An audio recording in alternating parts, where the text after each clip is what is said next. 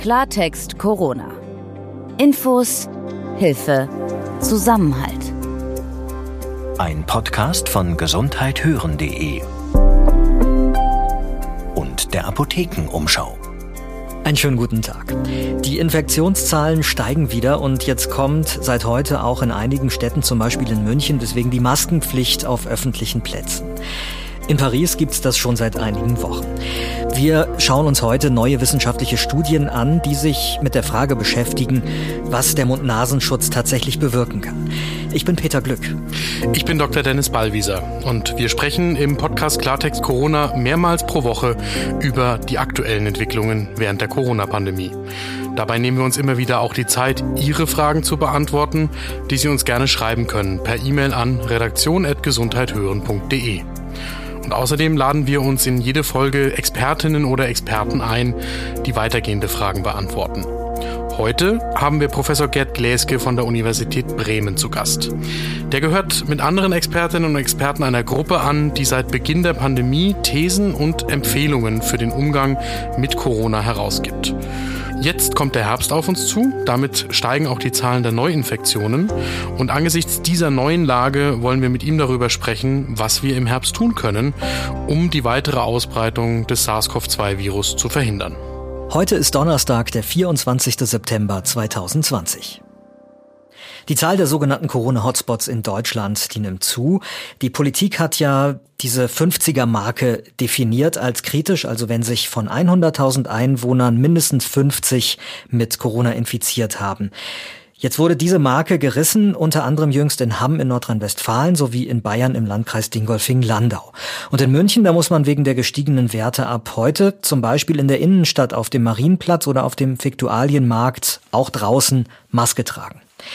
Für uns Anlass nochmal genau hinzuschauen, was der Mund-Nasenschutz wirklich bringt, was es da an neuen wissenschaftlichen Erkenntnissen gibt. Denn ähm, der Wissensstand hier, der ändert sich ja laufend. Es gibt immer wieder neue Studien. Lange Zeit hieß es ja, dass nicht der geschützt wird in erster Linie, der die Maske aufhat, sondern dass man damit eben andere schützt, sollte man selbst infiziert sein. Ist das immer noch der Stand der Wissenschaft, Dennis, oder gibt es da neue Erkenntnisse? Da gibt es tatsächlich mittlerweile Untersuchungen dazu, sowohl passive Beobachtung von dem, was quasi durch die Maskenverordnungen passiert ist in Deutschland und andererseits auch wissenschaftliche Experimente mit Masken im Labor. Und da muss man vielleicht nochmal dazu sagen, dass es in der Vergangenheit, glaube ich, nicht wirklich eine Maskenforschung gegeben hat in der Medizin.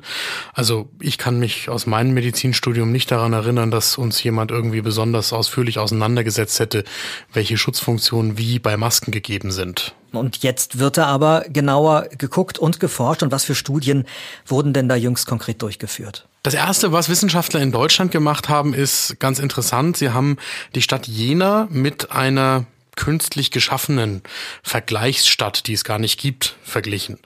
Jena war die Stadt in Deutschland, die schon ganz früh im April, als noch keine allgemeine Maskenpflicht in anderen Städten oder Landkreisen oder Bundesländern gar gegolten hat, entschieden hat, dass es im Stadtgebiet Pflicht wird, zum Beispiel beim Einkaufen und im öffentlichen Nahverkehr eben Masken zu tragen.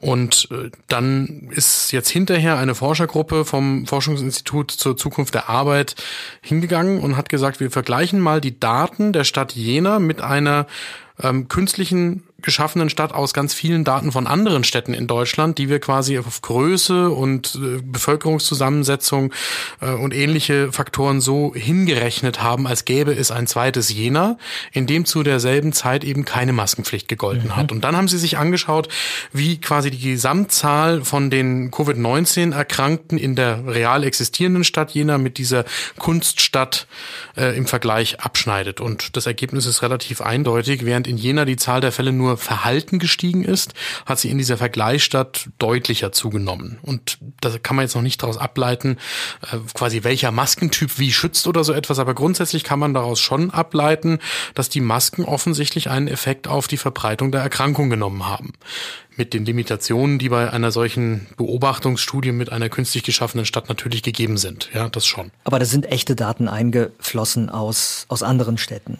Die man dann irgendwie runtergerechnet hat, damit es zu Jena passt? Oder wie, wie muss ich mir das vorstellen? Ja, die haben quasi nach anderen Städten und Landkreisen gesucht, die so eine ähnliche Struktur haben und äh, auch zum Beispiel von dem, was an Krankenhäusern und Arztpraxen da ist, irgendwie für vergleichbar gehalten werden. Das mhm. muss man natürlich schon sagen, da fließt dann ganz viele subjektive Bewertungen durch die Wissenschaftler ein. Also das heißt, das hat natürlich immer Grenzen, aber im Rahmen dieser Grenzen sind die Ergebnisse schon etwas, worüber man diskutieren kann und woraus man Schlüsse ziehen kann.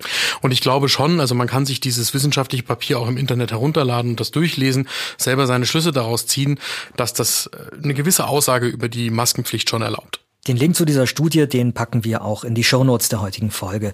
Genauso wie weitere Links zu Studien, mit denen wir uns jetzt auch nochmal beschäftigen, Dennis, weil bislang ging es in den Studien in erster Linie um die Frage, ob eine Maske verhindert, dass ich mich mit dem Virus anstecken oder anstecken kann.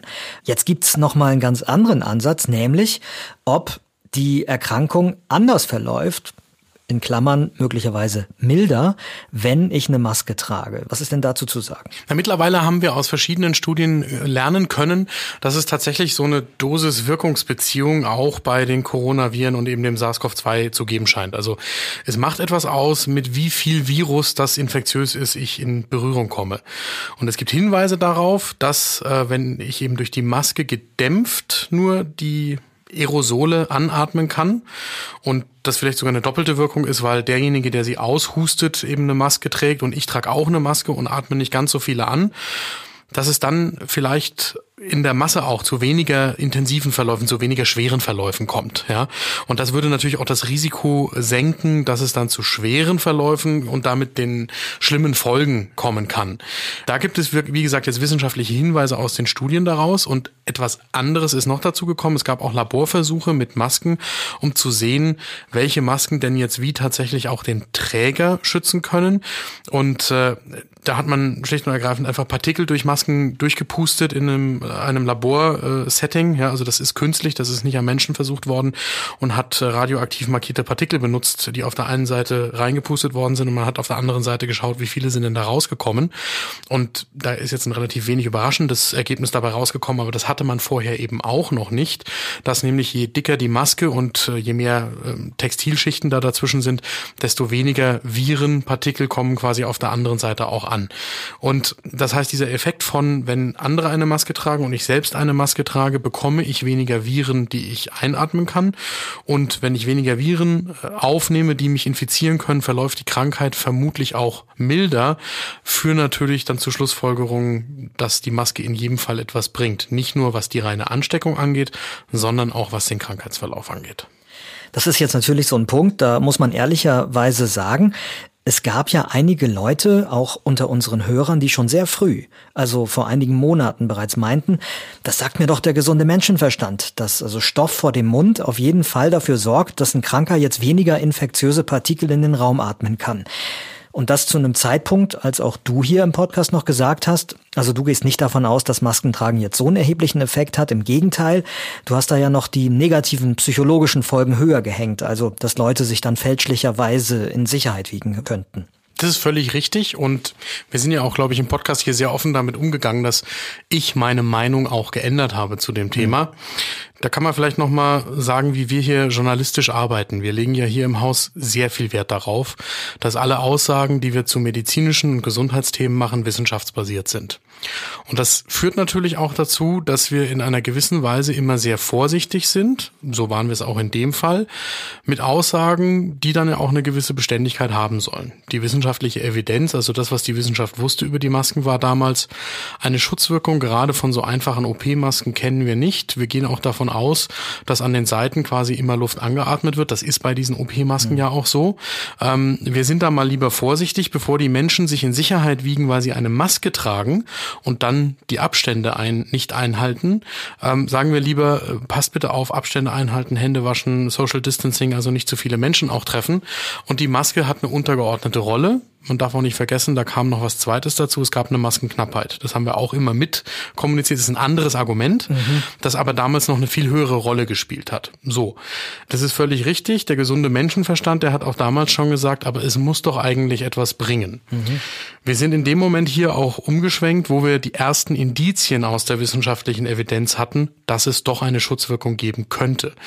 Und haben dann ja auch sehr offensiv bis heute eben die Maske empfohlen. Aber das ist dem tatsächlich geschuldet, wie wir hier im Haus journalistisch arbeiten, dass wir sagen, wir sind im Zweifelsfall lieber erstmal noch einen Moment lang vorsichtig, bis wir eine wissenschaftliche Erkenntnis haben zu einem Thema und folgen auch bei medizinischen Dingen den Expertinnen und Experten. Wir glauben an den wissenschaftlichen Prozess und wir glauben an die Menschen, die sich im Berufsleben lang mit den Themen auseinandergesetzt haben. Unsere Aufgabe ist es nicht, da eine wissenschaftlich abweichende Meinung zu haben, sondern das Ganze so verständlich zu machen, dass man es auch verstehen kann als Laie. Und das hat in dem Fall dazu geführt, dass ich meine ganz persönliche Meinung geändert habe und wir hier auch dann unseren Hörerinnen und Hörern ja erklären mussten, warum wir umschwenken. Aber ich glaube, ehrlich gesagt, das ist eher ein Zeichen von unserer Qualität, dass wir das so transparent machen können. Und dass wir nicht gefühlte Wahrheiten hier einfach so verbreiten. Genau, weil das, wenn es um die Gesundheit von Menschen geht, extrem gefährlich sein kann.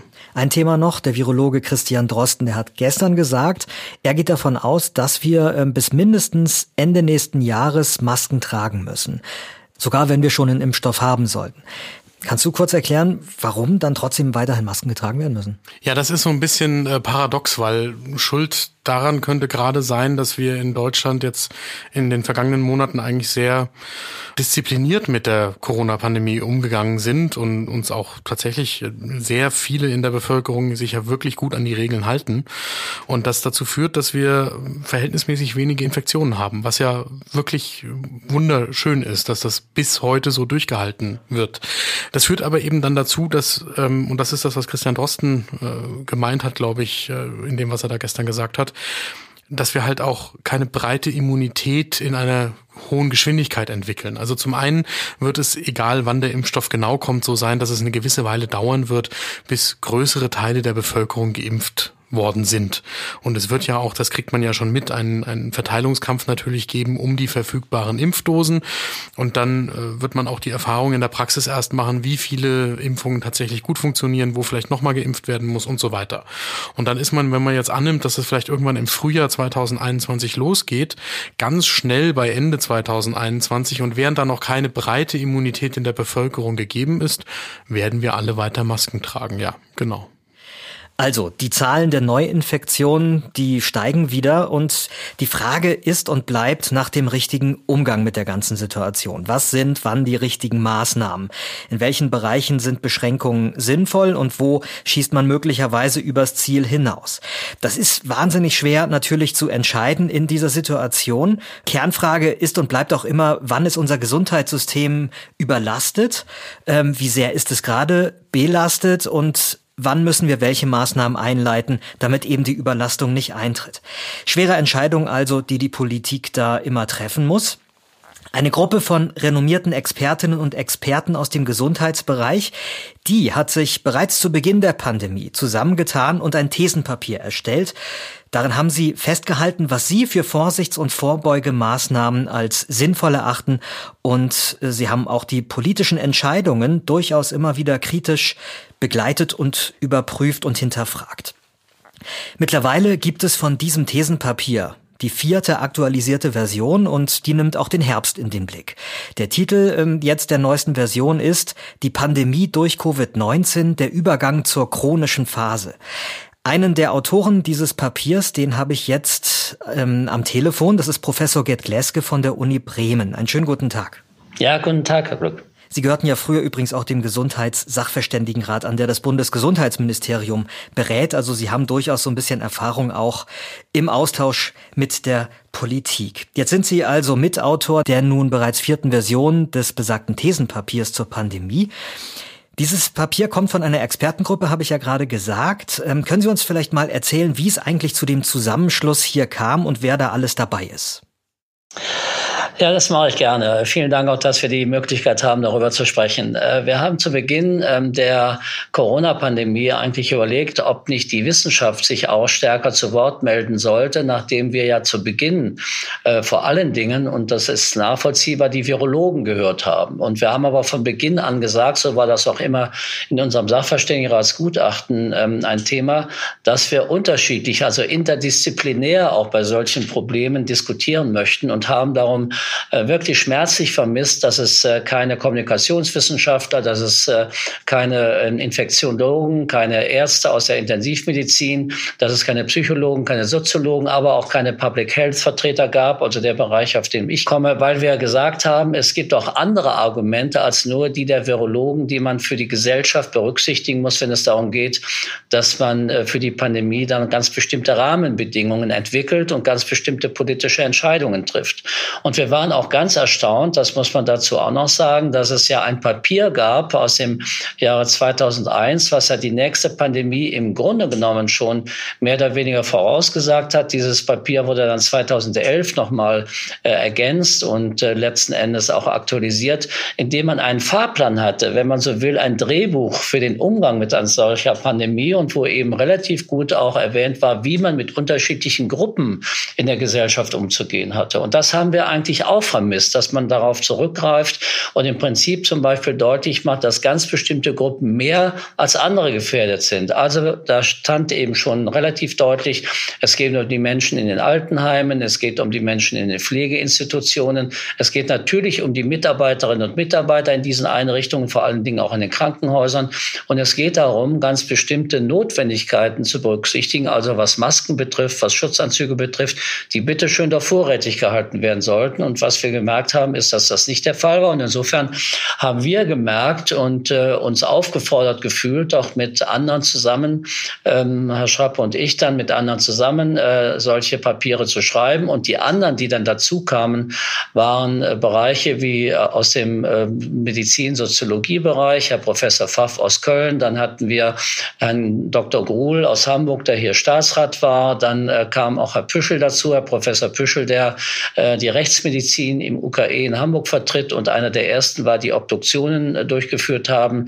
Dann Frau Françoise Kettner, die sozusagen dem Pflegerat vorsitzt. Und äh, wir haben das dann auf Dauer ergänzt noch um äh, andere Mitglieder, zum Beispiel Herr Mano, Herr Professor Mano, der auch hier an der Universität Bremen tätig ist, die Politikwissenschaft vertritt und eben auch ähm, diejenigen, die noch zusätzlich dann eingebunden werden konnten und sollten, die dann eben auch bestimmte Dinge dazu beitragen konnten, insbesondere eben auch den äh, Verbindungen zur Politik. Und das war Franz Knieps, der lange im Bundesministerium für Gesundheit tätig war, jetzt eben den Dachverband der Betriebskrankenkassen leitet. Also insofern eine durchaus ähm, äh, unterschiedlich zusammengesetzte, aber in vielen Bereichen dann auch ähm, erfahrene Gruppe, die sich äh, mit dem Thema beschäftigt hat. Also nicht nur medizinisch, sondern eben dann auch ähm, juristisch. Und das Juristische kam dann noch dazu als äh, letzter Partner, den ich erwähnen muss, ist Professor Hart aus Bremen, ein Medizinrechtler und überhaupt ein Sozialrechtler, den wir dann gewinnen konnten, um auch diese rechtliche Position der Entscheidungen äh, der ähm, äh, Politik noch einmal zu bewerten. Ich merke, Sie haben sich da sehr breit aufgestellt. Ähm, mit diesem Thesenpapier, äh, wen wollen Sie denn damit konkret erreichen oder, oder haben äh, vielleicht auch erreicht? Geht das mehr in Richtung Politik? Geht das mehr in Richtung anderer Wissenschaftler oder wollen Sie auch durchaus Otto Normalbürger, sage ich jetzt mal, damit informieren? Unsere Papiere haben sich vor allen Dingen auch an die wissenschaftliche Community gerichtet. Das war im Prinzip so eine Aufforderung, darüber mitzudiskutieren, wie sozusagen die Situation aussah. Aber die Papiere waren auch gerichtet gerichtet an die Politik und sie waren äh, gerichtet an die Journalisten, die eben auch aus unserer Sicht äh, einen sehr engen Diskurs in der Diskussion verfolgt haben. Sie waren aber letzten Endes, und so sind sie auch äh, verbreitet worden, gerichtet an interessierte Menschen in der Bevölkerung, die sich eben auch anders und zusätzlich informieren wollten gegenüber dem, was man täglich in der Zeitung liest oder in Talkshows dann gehört hat. Also insofern äh, war es eine breite Informationsbasis, die wir dort angeboten haben. Wir in unserem Podcast, wir richten uns ja eben auch an die interessierte Bevölkerung. Und ich glaube, da müssen wir vielleicht noch ein, zwei Begriffe erstmal genauer erklären, die vielleicht etwas schwerer verständlich sind. Der Titel ähm, der neuesten Version Ihres Thesenpapiers beispielsweise, der lautet Übergang zur chronischen Phase. Vielleicht können Sie uns das mal kurz erläutern, was mit dieser chronischen Phase jetzt hier im Zusammenhang mit äh, Corona gemeint ist. Ja, sehr gerne. Was äh, wir zu Beginn gesehen haben, waren ja bestimmte epidemische Phasen. Das heißt, wir hatten bestimmte ähm, äh, Situationen der Corona-Infektionen, die sich sehr stark ähm, konzentriert haben auf ganz bestimmte Orte. Wir nennen das auch Cluster. Das waren die Orte Altenheime, das waren die Orte Krankenhäuser. Das waren natürlich vor allen Dingen auch äh, Menschen im höheren Alter mit mehreren Erkrankungen. Das waren sozusagen Menschen, die eben auch ohnehin mit ihrem geschwächten Immunsystem gefährdet waren. Also das heißt, es war die epidemische Phase, die an ganz bestimmten Orten ganz bestimmte Größenordnungen von Infektionen gezeigt hat. Das war ja immer wieder auch deutlich ähm, äh, das, was Herr Strick auch in Heinsberg oder Gangert gezeigt hat, aufgrund von Festivitäten oder dergleichen, die dann am Anfang im Mittelpunkt standen. Die chronische Phase ist dadurch definiert, dass wir sogenannte sporadische Ausbrüche haben. Also das heißt, wir haben Infektionen, die rückgängig sind, die, das Virus ist nach wie vor da. Es äh, sind auch nach wie vor Infektionen Infektionen messbar. Es äh, sind auch unterschiedliche Anzahlen von Infizierten sozusagen aufspürbar. Aber wir haben die chronische Phase insofern, als wir eine dauerhafte und dann eben auch mildere Situation ähm, in der Zwischenzeit gefunden haben, wo auch die Intensivmediziner oder die Intensivbetten und die intensiven Krankenhausbehandlungen deutlich zurückgegangen sind und wo man davon ausgehen darf, dass äh, wir in einer Phase sind, in denen sich sozusagen die Infektionshäufigkeit Häufigkeit verändert und letzten Endes eben auch die Todesfälle weniger werden und äh, im Prinzip sozusagen die Pandemie mit all ihren gravierenden Auswirkungen etwas äh, zurückgegangen ist, beziehungsweise in Grenzen gehalten werden kann. So ist vielleicht die bessere Interpretation. Genau, wie sehen Sie denn die Lage jetzt? Also es ging ja immer darum, bei dem ganzen Herunterfahren des öffentlichen Lebens und den Kontaktbeschränkungen das Gesundheitssystem eben nicht zu überlasten. Sind die Krankenhäuser mittlerweile besser vorbereitet? Wäre das Ihre Einschätzung? Also konnten Ärztinnen und Ärzte Erfahrungen sammeln und bringen diese Erfahrungen jetzt äh, auch ein? Ist die Situation jetzt besser? Also ich halte die Situation tatsächlich äh, für besser. Es ist auf allen Ebenen vieles gelernt worden. Es hat sich auf allen Ebenen vieles verbessert. Es war ja am Anfang äh, die Diskussion darüber, wie sieht es eigentlich mit den Intensiv Intensivbetten aus. Ähm, das ist ja deutlich äh, verbessert worden. Wir haben in der Zwischenzeit auch gute Daten darüber. Wir haben 31.000 Intensivbetten in Deutschland. Davon sind äh, maximal, wenn man das im Moment so ähm, äh, überschlägt, etwa ein Prozent mit Corona-Patienten belegt, also eine relativ geringe Zahl. Und es stehen auch derzeit etwa 8.000 bis 10.000 Intensivbetten leer. Also insofern ist das sicherlich eine Situation, die sich verbessert hat. Das Zweite, was sich verbessert hat, ist, dass die die Behandlungen äh, der Patienten in den Kliniken auch besser geworden ist. Also das heißt, man hat einfach mehr Erfahrungen, man hat einfach auch äh, mehr Erfahrung darin gewonnen, was man vor allen Dingen beobachten muss. Das ist ein zweiter Punkt.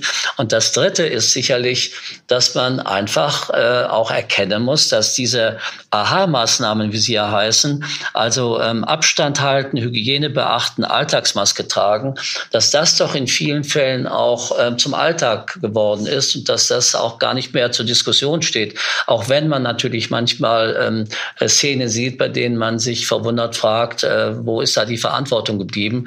Dennoch äh, sehen wir, dass ähm, diese Maßnahmen tatsächlich auch offensichtlich gewirkt haben. Und wenn wir es vergleichen mit anderen Ländern, jetzt derzeit zum Beispiel Spanien oder auch Frankreich, dann sehen wir, dass wir das offensichtlich besser vermitteln konnten, wie notwendig das ist. Und ich sage mal zusätzlich, wir haben auch ziemlich Glück gehabt. Glück gehabt darin, dass eben relativ relativ frühzeitig äh, solche Rahmenbedingungen auch geschaffen wurden und dass man eben auch die Erklärungen in die Öffentlichkeit gebracht hat und äh, die Öffentlichkeit sich offensichtlich jedenfalls weitgehend an diese Erklärungen, an diese Vorgaben gehalten hat. Und das finde ich äh, eigentlich sehr positiv, wenn man jetzt auf die Monate zurückblickt. Jetzt haben Sie diese neueste vierte Version Ihres Thesenpapiers vor zwei, drei Wochen ungefähr vorgelegt. Seitdem sind die Zahlen der Neuinfektionen bei uns ja wieder deutlich angestiegen. Macht Ihnen das eigentlich Sorgen? Meine erste Frage. Und die zweite, würden Sie, wenn Sie jetzt wieder an einer neuen Version Ihres Thesenpapiers arbeiten würden, vielleicht machen Sie das ja auch schon, würden Sie da jetzt etwas anderes schreiben als vor zwei, drei Wochen? Wir arbeiten tatsächlich schon an äh, einer neuen Version, aber das hat noch etwas Zeit, weil wir das Ganze auch weiter beobachten wollen.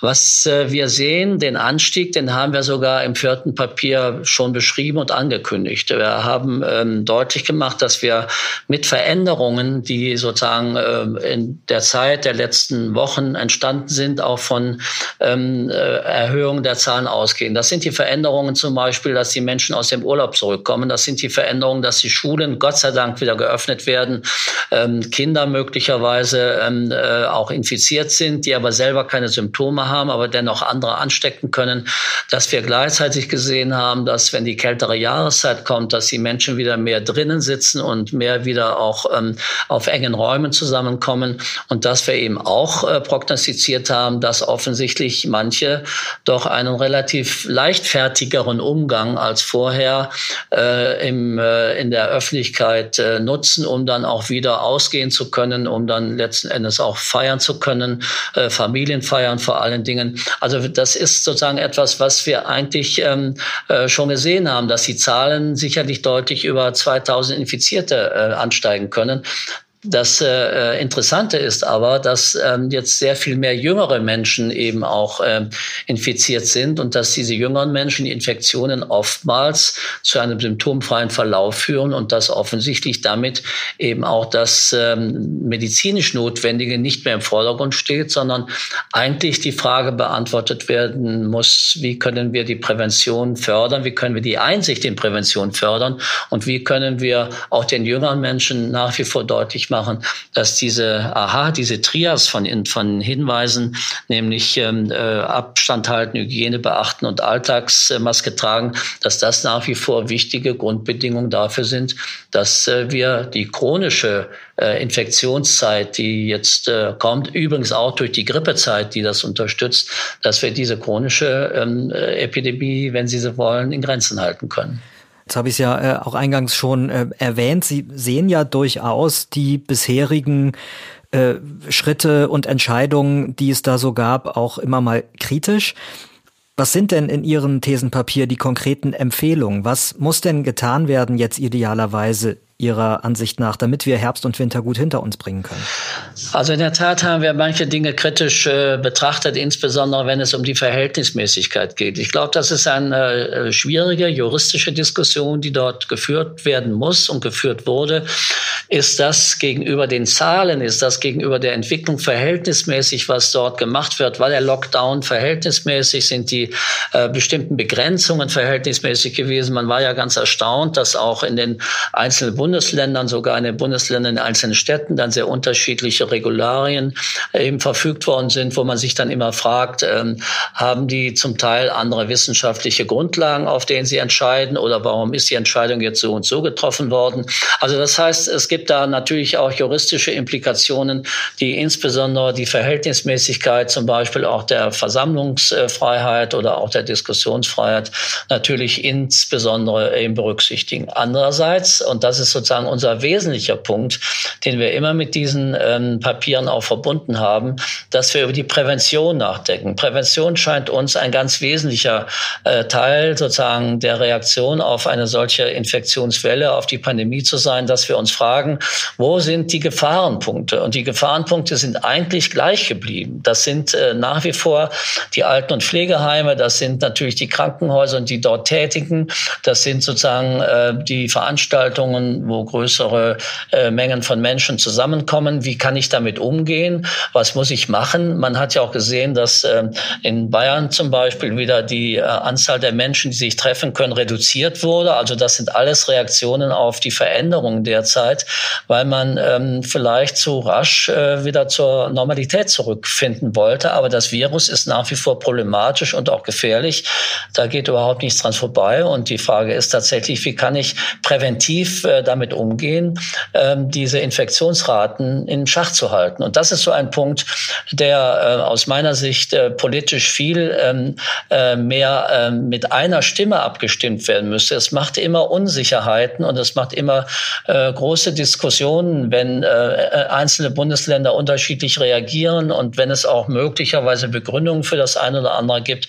Aber man sollte sozusagen eine gemeinsame Linie haben. Das ist das, was auch, dass wir auch von der Politik verlangt haben. Das ist das, womit wir auch ähm, äh, die Politik immer wieder konfrontiert haben. Und wir haben auch ganz wesentlich dazu beigetragen, ähm, deutlich zu machen, dass das Virus nicht politisch ist. Also das ist keine politische Diskussion. Es ist eine epidemische und eine krankheitsbezogene Diskussion. Und da muss man dann fragen, welche Maßnahmen der Politik sind dem angemessen oder sind vertretbar. Und das ist äh, für uns oftmals nicht erkennbar gewesen.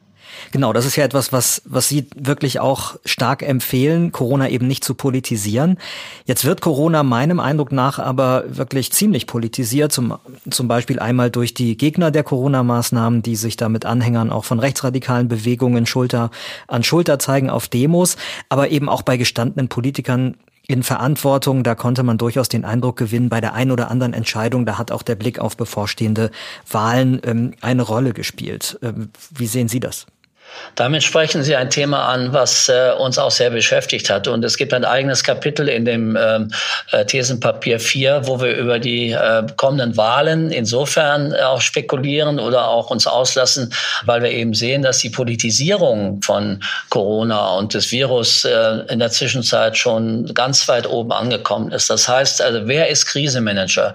Wer behandelt sozusagen die Situation am besten? Und ist das nicht sozusagen ein guter Beleg dafür, dass derjenige, derjenige oder diejenige auch Kanzlerin oder Kanzler werden kann. Also das heißt, es wird schon ganz eng damit verbunden, wo dann Herr Laschet und Herr Söder gegenüberstehen und wo man dann ähm, meint, man kann sozusagen auch aus den Problemen, die es in Bayern gab, bezogen auf die Testungen und bezogen jetzt auch wieder auf die veränderten ähm, Infektionsraten auch erkennen, dass auch Herr Söder sozusagen nicht der Krisenmanager ist, der sich jetzt sozusagen als Kanzler empfiehlt, sondern dass es immer wieder neue Situationen gibt. Und das ist, glaube ich, eine Problematik, die wir erkennen können. Ich will auch von Herrn Spahn gar nicht sprechen, der natürlich da auch in dieser Dreierkonstellation eine wichtige Rolle spielt. Also insofern, das Politische dringt immer durch. Die Wahlen äh, kommen. Es gibt sechs Landtagswahlen, es gibt die Bundestagswahl, es gibt zwei Kommunalwahlen. Ich glaube, das ist etwas, was man jetzt auch in den Diskussionen ähm, einzelner Vertreter in der Politik schon merkt und ähm, Andeutungen findet. Und insofern ist das auch ein Gesichtspunkt, äh, der uns dazu geführt hat, die Politisierung von Corona Corona tatsächlich möglichst überhaupt nicht in die Diskussion zu bringen, sondern eine vernünftige äh, Entscheidung zu treffen, die tatsächlich, ich äh, will das nochmal betonen, Präventionsmaßnahmen ähm, auch betonen, die ich aus meiner Sicht eben für dringend erforderlich halte.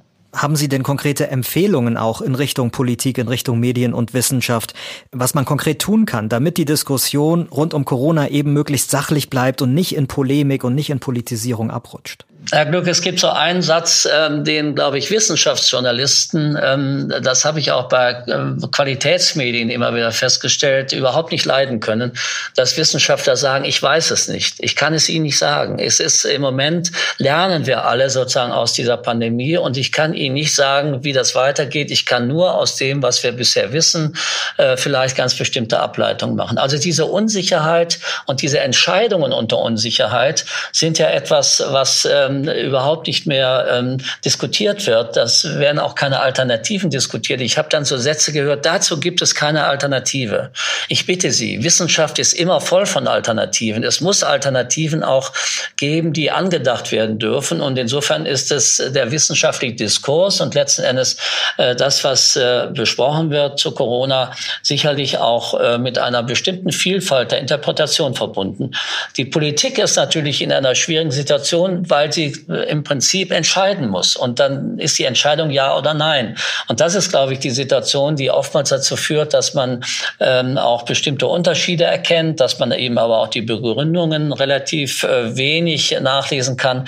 Insofern würde ich immer meinen, dass man den Diskurs wieder fördern muss. Man muss Diskussionen fördern, man muss das Für und Wider darstellen und man muss eben auch äh, den Lesern oder den Zuhörern deutlich machen, dass es auch eine eigene Entscheidung aufgrund von Wissen ist ist. Also ich habe in dieser Zeit ganz oft ähm, äh, den Satz äh, gegenüber äh, bestimmten Menschen, die mich äh, mit bestimmten unsachgemäßen äh, Argumenten überzeugen wollten, den Satz entgegengehalten, du hast ganz schön viel äh, Meinung für wenig Wissen. Und ich glaube, das ist sozusagen ein Gesichtspunkt, den ich auch äh, leider vielfach in den Medien wiederfinde, dass Meinungen gemacht werden, ohne die Wissensbasis darunter eben auch zu beschreiben, aus denen man möglicherweise die Meinung ableiten kann, aber sich sich auch eine eigene Meinung bilden könnte. Und das ist ein Punkt, den ich, ähm, den ich in der Öffentlichkeit ähm, gerne befördern möchte, dass die Politik da in einer schwierigen Diskussion ist. Das äh, kann ich nachvollziehen. Äh, und ich kann es auch äh, nur für vernünftig halten, wenn Herr Spahn gesagt hat, wir werden später feststellen, dass wir Fehler gemacht haben. Wir, wir haben zu wenig Basis gehabt, uns auf das Neue vorzubereiten. Und Fehler sind eben auch ein Thema, das in der Politik äh, gerade auch in solchen Situationen äh, sozusagen äh, nicht vermeidbar ist. Professor Gerd Gleske, vielen Dank, dass Sie sich Zeit für uns genommen haben. Ich danke Ihnen sehr für die Möglichkeit. Viele von uns haben sie ja mittlerweile auf ihrem Handy, die Corona-Warn-App. Die sorgt am Anfang für Aufsehen. Jetzt läuft sie eigentlich bei den meisten einfach irgendwo im Hintergrund. Vor 100 Tagen ist das Ganze angelaufen. Jetzt wird Bilanz gezogen und die Amtsärzte in Deutschland sagen, dass sie eigentlich einen sehr geringen Nutzen durch die App sehen, weil die Daten nicht automatisch an die Gesundheitsämter weitergeleitet werden. Das heißt, die App spielt in deren täglichen Arbeit auf den Gesundheitsämtern, so sagen sie, so gut wie keine Rolle. Die Bundesregierung, die hat gleichzeitig die App als große Erfolgsgeschichte bezeichnet und alle dazu aufgerufen, die es bislang noch nicht gemacht haben, die App herunterzuladen und auch zu nutzen. Bisher wurde sie mehr als 18 Millionen Mal heruntergeladen. Ich bin Peter Glück und in der nächsten Folge, da wollen wir mal nachfragen, wie es eigentlich denen ergangen ist und ergeht in der Corona-Krise, die mit Einschränkungen ohnehin zu leben haben. Dazu sprechen wir mit dem Netzwerk Frauen Bayern. Das kümmert sich um Frauen und Mädchen mit einer Behinderung oder mit chronischen Krankheiten. Ich bin Dr. Dennis Ballwieser. Sie können uns übrigens jederzeit medizinische Fragen rund um das Thema Corona per E-Mail schicken. Wir nehmen uns die Zeit, die Fragen hier im Podcast zu beantworten. Schicken Sie uns die Fragen gerne an redaktion.gesundheithören.de. Und wenn Sie in Sachen Corona immer gut verständlich auf dem Laufenden bleiben wollen, dann abonnieren Sie uns doch bitte einfach. Das geht zum Beispiel bei Spotify und bei Apple. Klartext Corona. Ein Podcast von gesundheithören.de und der Apothekenumschau.